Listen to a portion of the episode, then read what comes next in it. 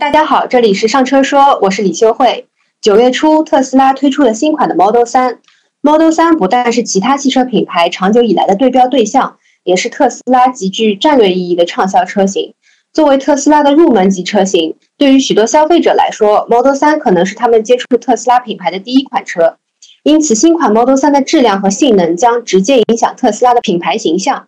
今天我们请到了 SoCar 的张小亮先生。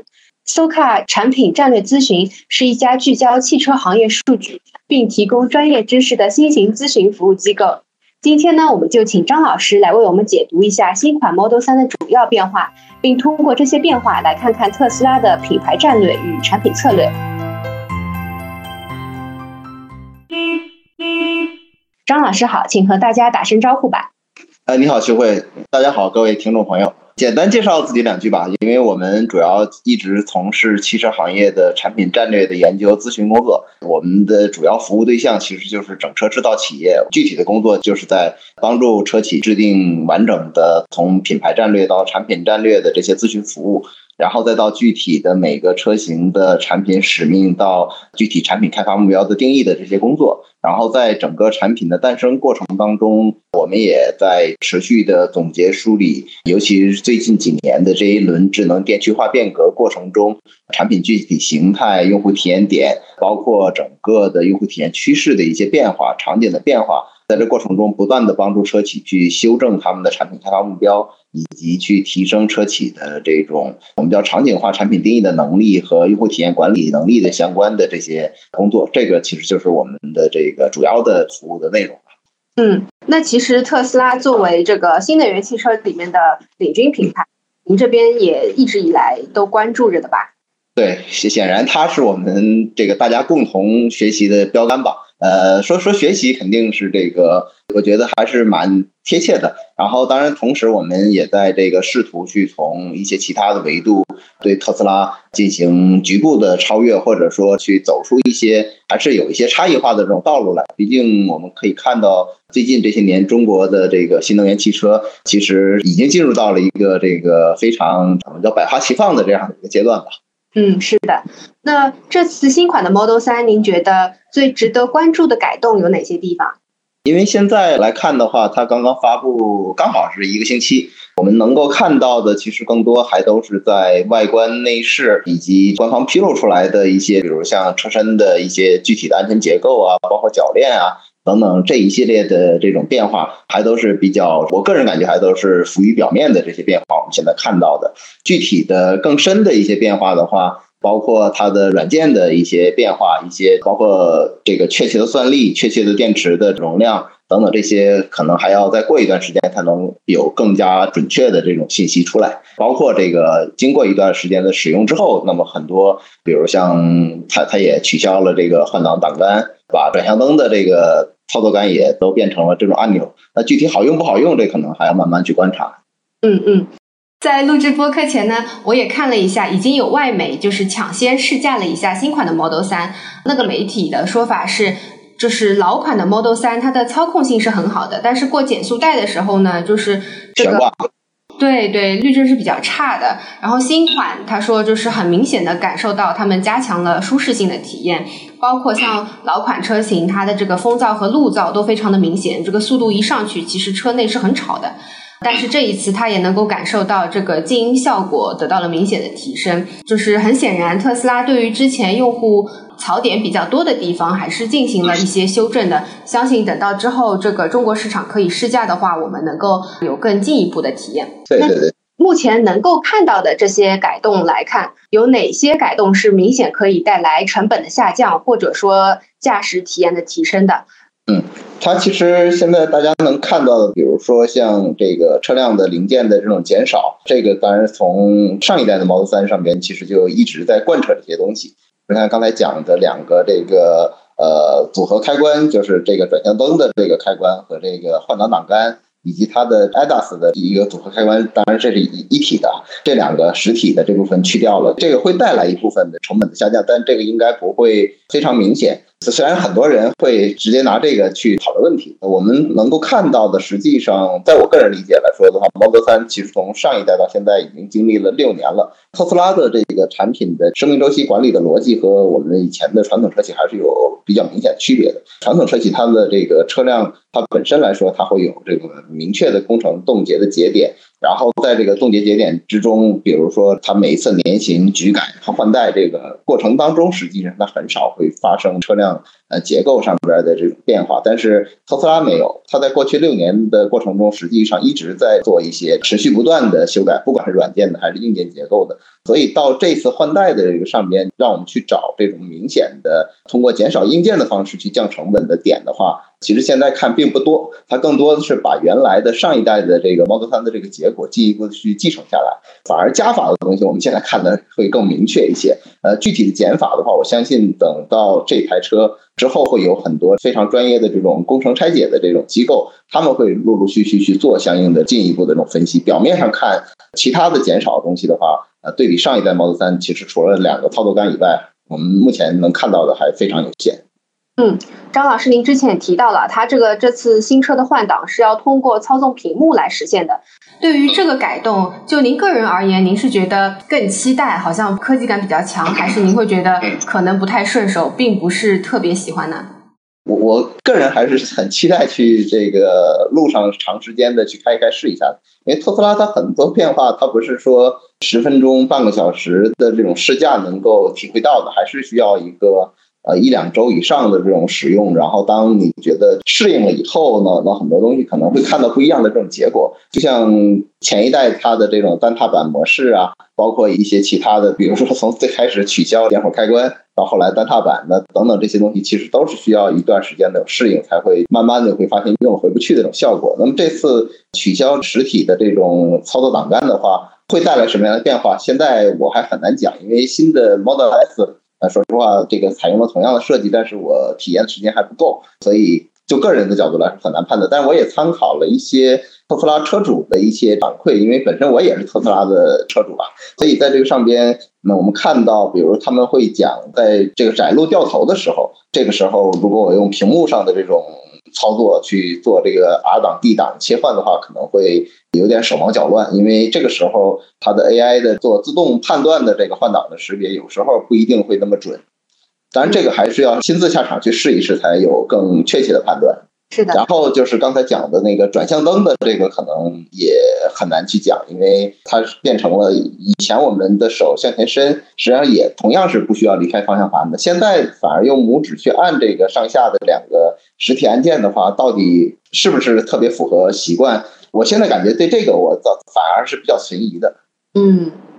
因为它其实它从根本的逻辑上来讲的话，上一代的 Model 3它。其实相当于引领了几个比较大的一个趋势。第一个就是刚才说到取消了上车的实体的那个就是 power 的按键，然后让我的整个的从车辆启动到驶出的这个动作变得非常的简单。第二个就是把以前大家拼命去玩各种创新的换挡机构变成了这种怀挡。虽然怀挡不是特斯拉发明的。呃，因为最早是奔驰发明的，但是到了电动车以后，因为我们已经从原来的这种机械挡杆全都是变成了这种电子控制的，所以它的换挡作用力呃变小了。然后这个时候它的优势就是，第一，它会省出中控台这个地方的布置的空间，因为它没有那个序列式的这种换挡机构了，所以这个地方可以做更多的储物啊、手机无线充啊，或者放纸巾啊等等这些，呃，把这个权限交给了用户。另外一个就是，当我去需要换挡的时候，手是不需要离开方向盘的。呃，这样的话就会产生特别明显的一种对我使用习惯的变化。那当我比如说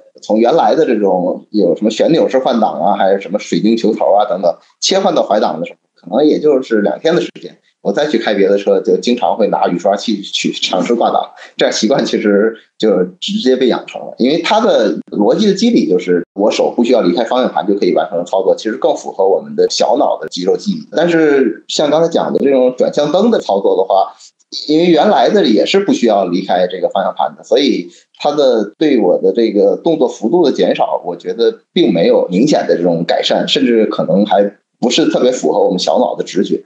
嗯。不过，就是和很多网友一看到这些新的改动，第一反应就是它是为了极致降本。这个观点比起来，张老师，您觉得这些改动比起是为了下降成本，特斯拉可能是一种更有带着一种自己考量的创新？这其中的妙处，我们可能需要通过较长一段时间的试驾来体验，是吧？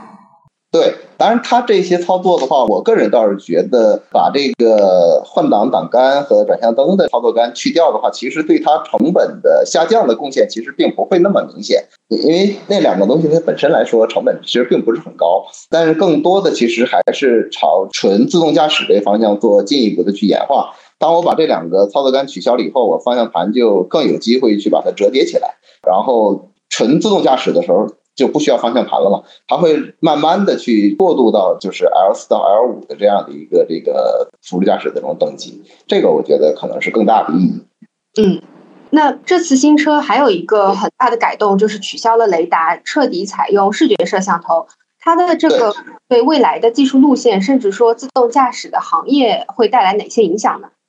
它其实呃怎么讲呢？因为嗯，这个其确实是特斯拉这个更加对整个汽车行业具有这种引领作用，或者说 其实杀伤力的路线了。就是因为它是用纯视觉的这个方式去在做辅助驾驶，而我们现在看这个其他的同行公司，基本上都是在用大量的这种。增加传感器的这种方式再去做，那这就会导致两个路线它的成本其实会发生非常大的这种差异。那么特斯拉的成本只有其他家的可能长期来看的话，也就是在三分之一左右。这样的话，它就更加有机会去把它的这个自动驾驶呃应用到它这个全系列产品上。事实上，我们可以看到，从它的这个 Model S、X 到这个三到 Y。再到后续的大大家一直在等的那个成本更低的车，它其实都是完全是用同一套方案，那这个优势是最大的。那么彻底的取消雷达的话，会让它的进一步降本的空间被打开。嗯，刚才张老师您也透露过，您是那个特斯拉的车主，作为车主，同时也作为一个长期关注特斯拉产品的从业者，您觉得，因为新款特斯拉三在上市之前，特斯拉做了一些铺垫。把新款的 Model 3称之为一场不容有失的战斗。既然这个重要性这么高，为什么特斯拉没有选择对 Model 3进行大刀阔斧的修改呢？您觉得从新款 Model 三身上能不能看出来一些特斯拉在品牌上的战略，或者说它这个嗯还是有什么其他的产品策略上的考量呢？嗯，这这个确实是一个好问题。就是嗯，特斯拉来说的话，我们可以看到马斯克他一直信奉的第一性原理。既是他的思考所有创新问题的一个源头，同时也是整个特斯拉的我们叫产品哲学吧，可以这样去去把它拔高一点，其实就是一种如无必要勿增实体的这样的一种逻辑。那么在这个过程当中，我们可以看到它所有的这些内容，其实都是在为了追求这种极致的效率。当然，我们可以看到这一次的 Model 3上边还是为也有可能会应对中国市场的这个越来越大的这种竞争压力。呃，毕竟国内市场的这个其他的竞争车型，他们的配置要远远高于原来的这个上一代的 Model 3了，所以它还是从这个方面去做了一些妥协，比如在后排增加了这个液晶屏，比如增加了这个座椅的通风，比如说全系的五个座椅都是变成了打孔的这种皮。我我判断这个很大程度上其实还是为了迎合中国消费者的这这些偏好。呃，这个在全球来说的话，可能需求反而没有中国这么高。然后从它的长期的这种考量来说的话，其实从呃原来的呃 Roadster 到后来的 Model S 到 Model X 这三个车型，其实都是特斯拉在去树立品牌的这种车型。它真正的面向市场去完成它的整个品牌的，其实就推动人类汽车从原来的燃油车到现在的这种。呃，电动车这种变化的最核心的车型，其实就是上一代的 Model 3。那么在做第一代 Model 3的时候，他们所采取的策略就是研究整个市场的各种需求维度的，我们叫用车场景的这种最大公约数，也就把整个市场里边几乎所有用户都会用到的这些，它都能够满足得掉。然后同时，它又继承了前边几个车型的从电驱化到。对应的这种性能，到它的一些辅助驾驶、智能化等等这一方面的各种突破，能够把它继承下来，甚至在有些维度，比如像续航里程，它比之前的车还要更好。这些维度在持续的向前迭代，这样的话就塑造了一个这个超级爆款的这种存在。那我们可以看到，上一代的 Model 3在就整个对于特斯拉来说，它的这个帮助特斯拉实现了我们叫从一到十的这个过程。前面两个车应该是从零到一的过程，加上 Model Y 以后呢，进程就会进一步的加速。那么到现在新的三的这个换代，今天我们讨论的这个换新版，其实更大程度上还是在原来的三的基础上去做了一些延续的这种动作。其实，所以在上边的这种呃，我们可以看到的这种。呃，路线上的改变其实没有存在，更多的其实对原来的产品做的一些提供，比如造型的这种变化，其实给用户带来了这种更强的这种新鲜感。呃，比如配置的这种增加，其实迎合呃，尤其是像中国市场这种比较激烈的这种竞争环境的一些用户的一些进一步的这种要求，让它的产品竞争力得以增强。然后更加长期的，其实，在自动驾驶这条路线上，因为在这方面，它的现在市场跑的车的数量是遥遥领先的。再结合现在它的应用 AI 的这些这个能力，那么会让它在这个维度上可能会建立一个非常长的一个长板。这个可能是国内的其他品牌需要特别关注的。嗯。那像之前我们得到各种小道消息的时候，各种分析师啊都预测说新车的价格可能在二十万元左右，但是新款 Model 3目前官宣的价格是二十五点九九万，网友对于这个价格也是有一点小小的不满意。然后有人说购买新款的 Model 3还不如直接上 Model Y。那您对于这个价格是怎么看的？以及按照特斯拉很喜欢调整价格的这个习惯来看，有没有可能新车发布后不久又会迎来降价呢？我觉得确实像您讲的，它的这个价格一直是看老板的心情的。所以在这个发布之后几个月，呃，如果说新三的订单量没有达到预期的话，它会往下调价的概率其实是蛮高的。那么目前来看的话，它的整个节奏确实是稍微有一点尴尬存在，因为毕竟，呃，从市场需求的这种角度来说的话，当三和 Y 是在同一代的产品这个情况下的时候，这个 Y 的需求要比三要大。明显的大一截，基本上两两者是这个三七开到四六开的这样的一个比例。但现在三换代了，换代了以后，如果说它延续原来的价格的话，那这个结构可能会改变成这个五比五，甚至可能在短暂的时间里边，三的销量可能会比 Y 要更大一些。但是现在它又把三加了一些价格以后的话呢，这个比例呃就。可能在短期内会有一点点变化，但不会特别大的变化。那这样的话，会导致新的三的这个订单可能会在用户选择过程中，大家会存在一定的这种纠结啊。可能最大的纠结，像你讲的这个，我是买一个老款的 Y，还是直接加个三万块钱去买一个新款的三？而且买三，我还要再等大概一个半月左右才能提到车，这些条件都是需要去让用户去平衡的。那在这个平衡的过程当中，其实我的理解就是看用户的这种需求吧。如果说用户对更前瞻的这些体验有更高的这种需求、更高的期待的话，那么去选择新款的三，呃，这个可能是更合理的。但假如说自己的用车就想买一个持续比较稳定的这种保有量比较大的这种电动车的话，那选择现在老款的 Y 可能是性价比更高的一个方案。当然，Y 大概率明年它也会切换到新三的这个同一代的平台上来。那么也有一种选择，就是等明年的 Y 上了以后，那这就看它是在轿车和 SUV 上是不是有特别明确的这种要求在这里边。嗯，然后我之前呢也查了一下老款的 Model 3的交付数据，去年呢国产的 Model 3交付量在十二点四万左右，和二零二零年的十三点七万辆以及二零二一年的十五点一万辆比呢略显颓势，而且除了在今年的三月和六月老款的 Model 3销量超过了两万以外，其余月份都在一万辆左右徘徊。那根据您的判断，新款的 Model 3有没有可能在一段时间之后变成像老款 Model 3一样，成为两万辆级左右的爆款产品？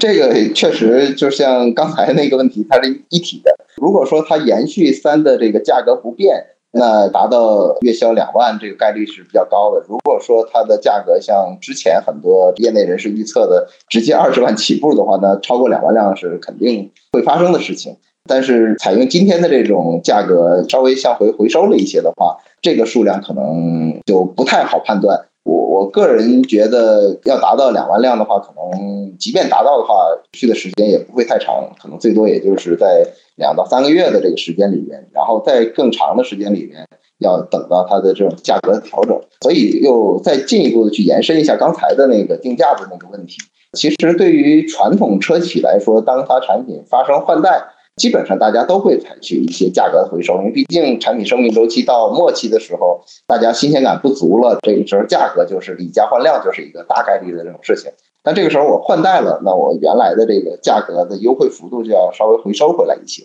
这样的话，为下一代产品的进一步的五六年的生命周期去留足一些空间。我觉得 Model 3在这次换代上多多少少也有这方面的一些考量在里边。当然，他也是想用这个价格去做一些市场需求的一个测试，因为毕竟对于特斯拉来说，它的这个产能。就相当于以产定销，也是它的长期的策略在里边，所以他观察一下订单数以后，会进一步去对价格做出一定的这种调整。是的，以特斯拉对产量和售价灵活调整的长期的企业特色来看，我们相信，如果 Model 三新款 Model 三销量在没有达到他们预期之后，我们也可以 等到很很快会调价，那就会 是的。那既然现在新款的 Model 三价格在二十五点九九万元左右，那我们的国产品牌有哪些更优的选择呢？嗯，也 也不一定叫更优了，这个一定是有更多的这种选择存在。毕竟在这个二十五万多，我们姑且叫二十五到三十万这个区间吧。其实国国内的电动车可以参考的品牌还是很多的，但是可能和特斯拉的这种路线可能不太一样。因为毕竟特斯拉追求的是这种更加经典、更加持久的这这些核心的这些需求，它做比较这种高程度的满足。同时，对于用户使用习惯的这种我们叫引领，其实不应该叫教育消费者，而是说，当你他他一直在去思考用什么样的方式让你用车会变得更加简单、更加省心省力。当然，这个可能会对用户习惯。去做出一些这种呃改变。当你适应了这种变化以后，你就会这个喜欢这种变化。这个是特斯拉的路线。然后国内的我们可以看到很多其他的品牌，更多的其实还是在去满足呃一些大家对车辆的这种更丰富的配置、更豪华的体验，包括一些更尊贵的服务这个方面。比如更尊贵的服务，像蔚来。它提供的这种整个服务能力，那么在这个方面来说的话，如果用 Box 方案的话，按照这个价位的话，其实 ET 五也是一个不错的这种选择。然后比比如像上汽的非凡，它的在这个价位上提供的配置其实是远远高于看到的特斯拉的 Model 三的。如果说你对车辆的舒适性就有更高的要求的话，那那这个也是一个不错的这种选择。再比如像问界、像阿维塔，这个背后其实都有华为。的能力在那，那么这个方面来说，如果想要一些更优秀的这种车机的体验，然后呃，以及同时要一些这个 SUV 呃要更大的空间、更多的这种配置的，那也是不错的选择。然后像同样的像国内的像小鹏，那么比如像小鹏的 G 六，那么它其实和 Model Y 是几乎一模一样的这种尺寸。然后同时，它提供的这个配置、提供的这种电池的容量，包括它的城市的 NGP 的这个，因为毕竟特斯拉的 FSD 很强，但是在中国还不能用。那所以，如果想要一些辅助驾驶的一些体验的话，那么在小鹏上边至少可以更早的去得到这些东西。那这些可能都是大家可以去考虑的一些这个维度。其实还是看个人的这种偏好。但是如如果说想要追求一些更加持久，那，比如说。希望这个车三五年之内可能还不会过时，然后同时对简约有一个特别强的一个要求，同时也希望这个车的残值更有保障的话，那特斯拉来说的话会更有优优势一些。嗯，张老师对市场非常的了解。刚才您在分析市场的时候，我突然意识到，现在比较头部的几家新能源汽车企业，他们都有很鲜明的各自的特色。那从新款的 Model 3上，您觉得能够看出特斯拉？哪些他们一以贯之在实施的策略呢？嗯，几个吧。第一个核心的维度就是对自动驾驶这条路线，呃，它贯彻的是最坚决的。在这过程当中，肯定会就像刚才讲的，会对用户的这种使用习惯去做全方位的挑战，包括这次取消这个换挡挡杆，这个维度其实就是它的这种。长期的战略，然后在贯彻这种战略的时候，它走的这种路线可能也是被其他车企眼里边看可能是最难的。但是，一旦它跑成了的话，就又是这个竞争力最强的，就刚才讲的这个纯视觉的这种方案，那么它的这种成本优势是遥遥领先的。如果在这个维度上，它在因为之前马斯克就提过，今年年底他实际上是能够去让 L 四的方案去落地的。那么从最近两周，他在 Twitter 上放出来的一些直播，应该两周前吧，他那个 beta 版十四的那个大概四十一分钟的路上跑的这个视频，就是他亲自开着特斯拉的那个视频，我们能看到他在辅助驾驶上确实是他的 FSD 已经非常的这种能力已经非常完整了。那这些的话。是它一直会去向前去推进的，而且推进的速度可能比我们两年前去判断的还要更快。那这个是一个方面，另外一个方面就是它的对于整个汽车制造方式的改变，包括最近我们可以看到行业内有很多也在去参考它的超级压铸机的这个整车一体化压铸的这些方案。那当然，像国内的其他车企来说的话，因为暂时没有特斯拉这么大的规模，所以这些能够看得懂，但是自己做不到。然后包括它的整车的中央控制逻辑，那么对于整车的电子电器架构的这种设计来说的话，这个对于很多其他车企来说也是很重要的一个参考标杆。那么在新的 Model 3上面，它的电子电器架构未来是一个什么样的？我也特别期待，当这个车交付以后，有车辆拆解报告，能够给我们一些更加确定的答案。嗯，那我觉得今天的问题差不多了，张老师讲的非常的透彻，也很全面，感受到是一辆特斯拉老车主了。那今天的节目就到这里，感谢大家的收听。如果有什么想听的选题，欢迎给我们留言。我们下期节目再见。